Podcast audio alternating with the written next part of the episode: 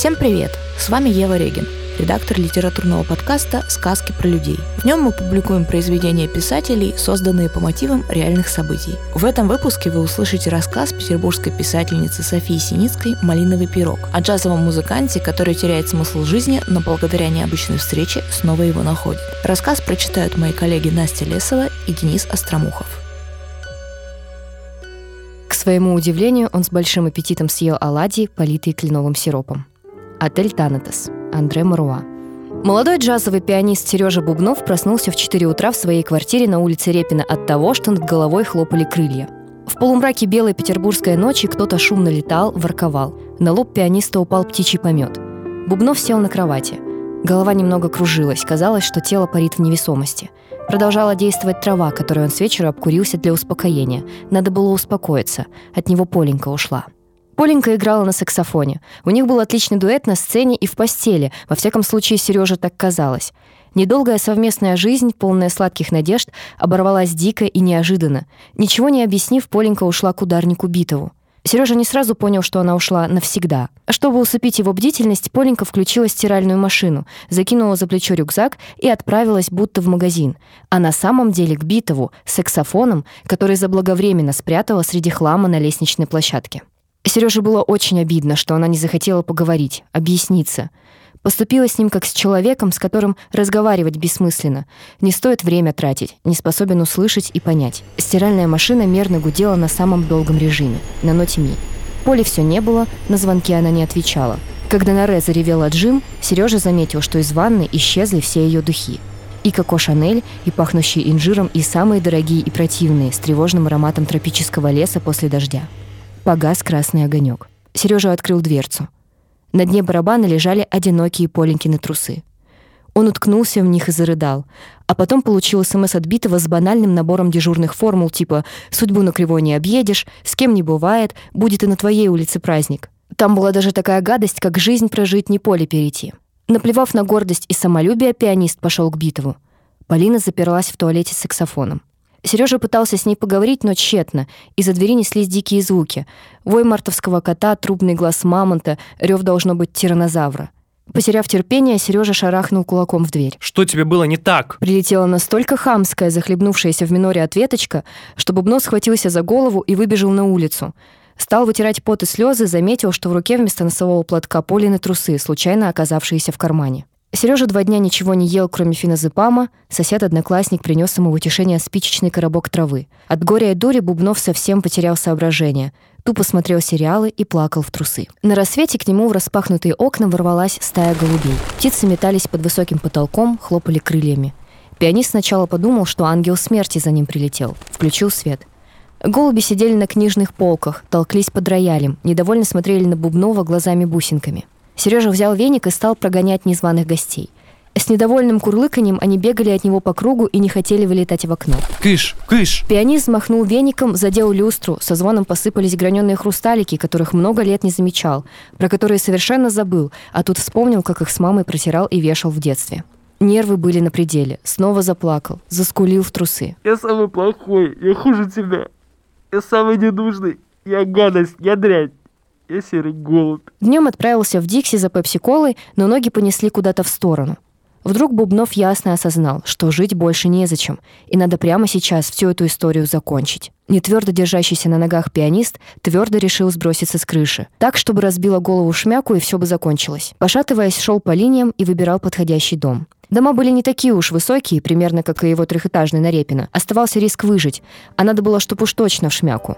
Может, на приму?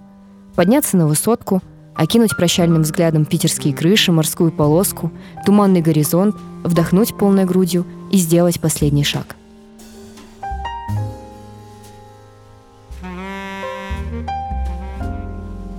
У Бубнова было горячо в груди и холодно в поддыхе. Казалось, что от шеи до пуза обрывали кожу с мясом, сердце и легкие прикрыты хрупкими костями. Финский ветер выдувает жизненные силы. Ноги слабеют, и до примы будет просто не добраться. Вспомнил французский глагол «экарше», что значит «сдирать шкуру». Нет, надо здесь искать дом. Даже пятиэтажный подойдет, только прыгать головой вниз, а не солдатиком. Экарше, экарше.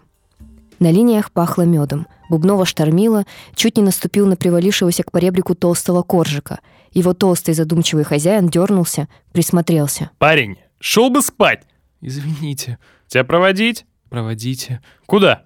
Я забыл код. Э, Здесь живет моя подруга. Марфуша? Да. Хозяин коржика приложил ключ, открыл дверь и впустил Сережу на прохладную лестницу с напольной мозаикой сальвы.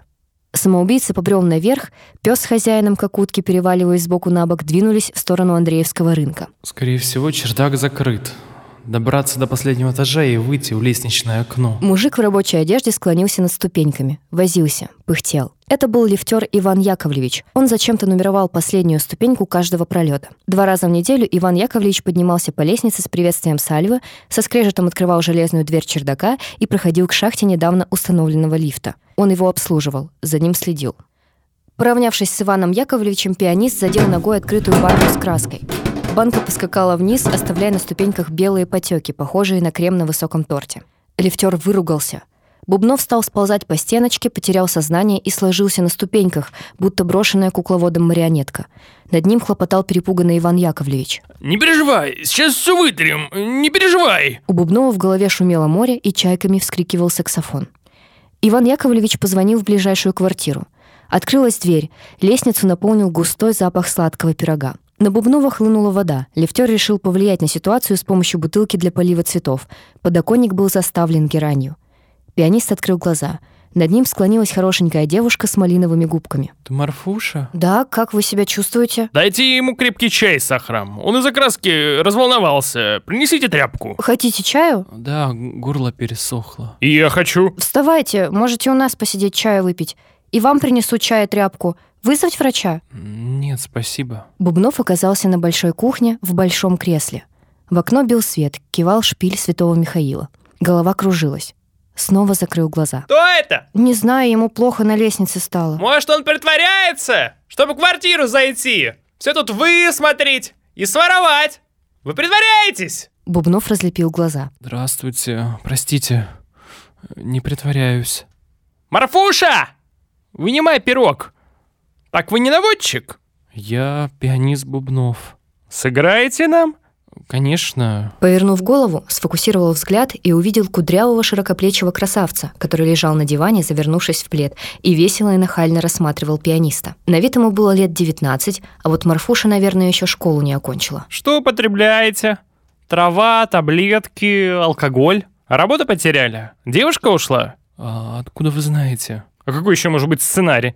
Либо вас бросила девушка, вы обдолбались до потери соображения, либо систематически злоупотребляете психоактивными веществами. Именно поэтому она ушла. Все ли было гладко с сексом? «Кирюха, отстань от него!»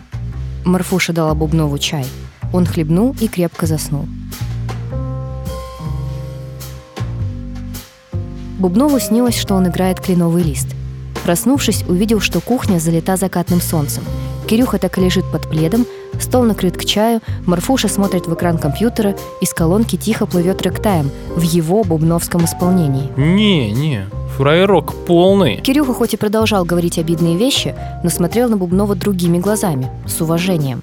«Сергей», — сказала Марфуша, — «вы замечательный музыкант. Пока вы спали, мы все ваши записи прослушали. А какая потрясающая саксофонистка Полина с вами играет. Она что ли? Красивая девушка. Наверное, вы ее своим музыкальным авторитетом задавили. Я слышал, как вы импровизируете на пару. Она хочет уйти вперед, а вы ее не отпускаете, ворчите и прикрикиваете своими аккордами. Может, и в быту ее душите?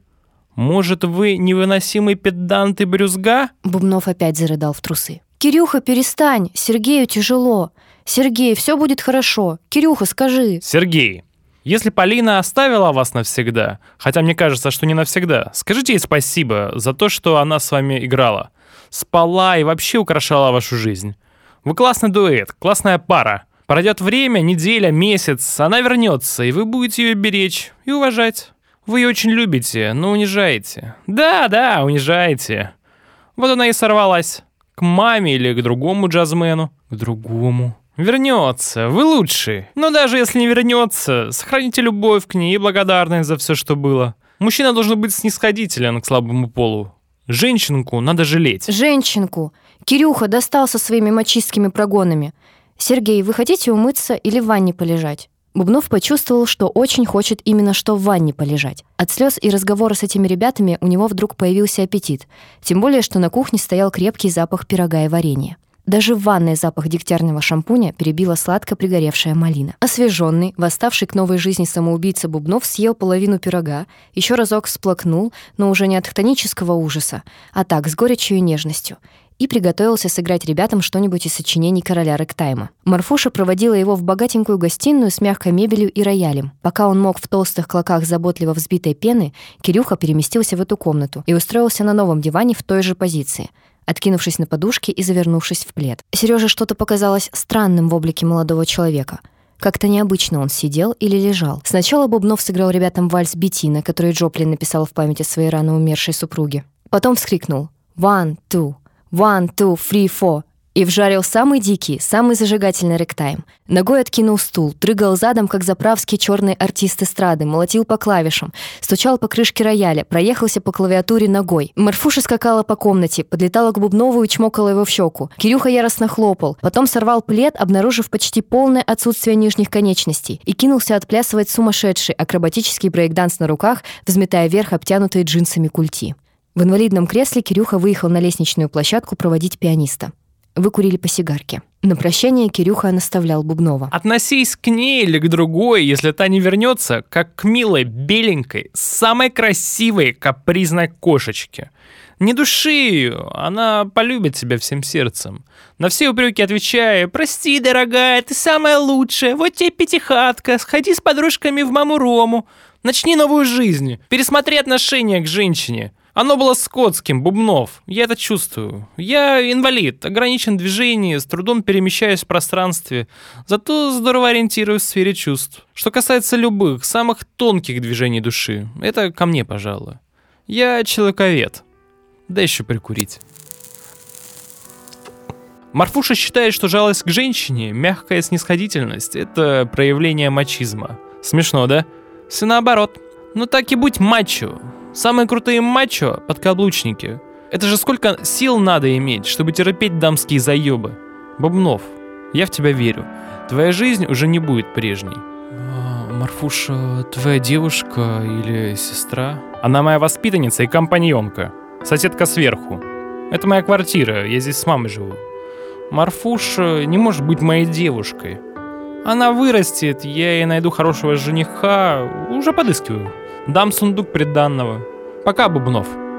Позови нас на концерт. По ступенькам, вымазанным подсохшей краской, пианист спустился до надписи «Сальвы» и вышел на улицу. Завернул в Дикси, купил килограмм персиков и неожиданно для себя куст желтых розочек, который стоял на кассе.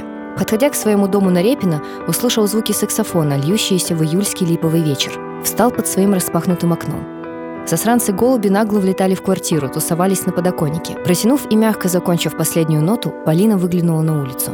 На ее голове сидел белый голубь. В доме напротив одобрительно заорали и плеснули бурными аплодисментами. Под утро пианист был разбужен смс-кой ударника Битова. «От нашего ребра нам не ждать добра. От того терплю, кого больше люблю», — ответил ему Бубнов. Выключил звук, ногой согнал с одеяла в конец обнаглевшего голубя и ткнулся подбородком в Полину макушку. Надеемся, вы получили удовольствие от этого текста. О том, из-за каких событий появился малиновый пирог, расскажет автор. Добрый день, я София Синицкая. В рассказе «Малиновый пирог» фигурирует моя Василиостровская лестница. Откуда на ней взялся самоубийца? Два года назад один из подоконников облюбовала компания подростков. Я, проходя мимо с моими рыночными котомками, на этих ребят погавкивала. Они курили и гадили бутылками и обертками от лейс со сметаной. Один парень всякий раз хладнокровно мне отвечал. «Хорошо, мы сейчас уйдем, извините».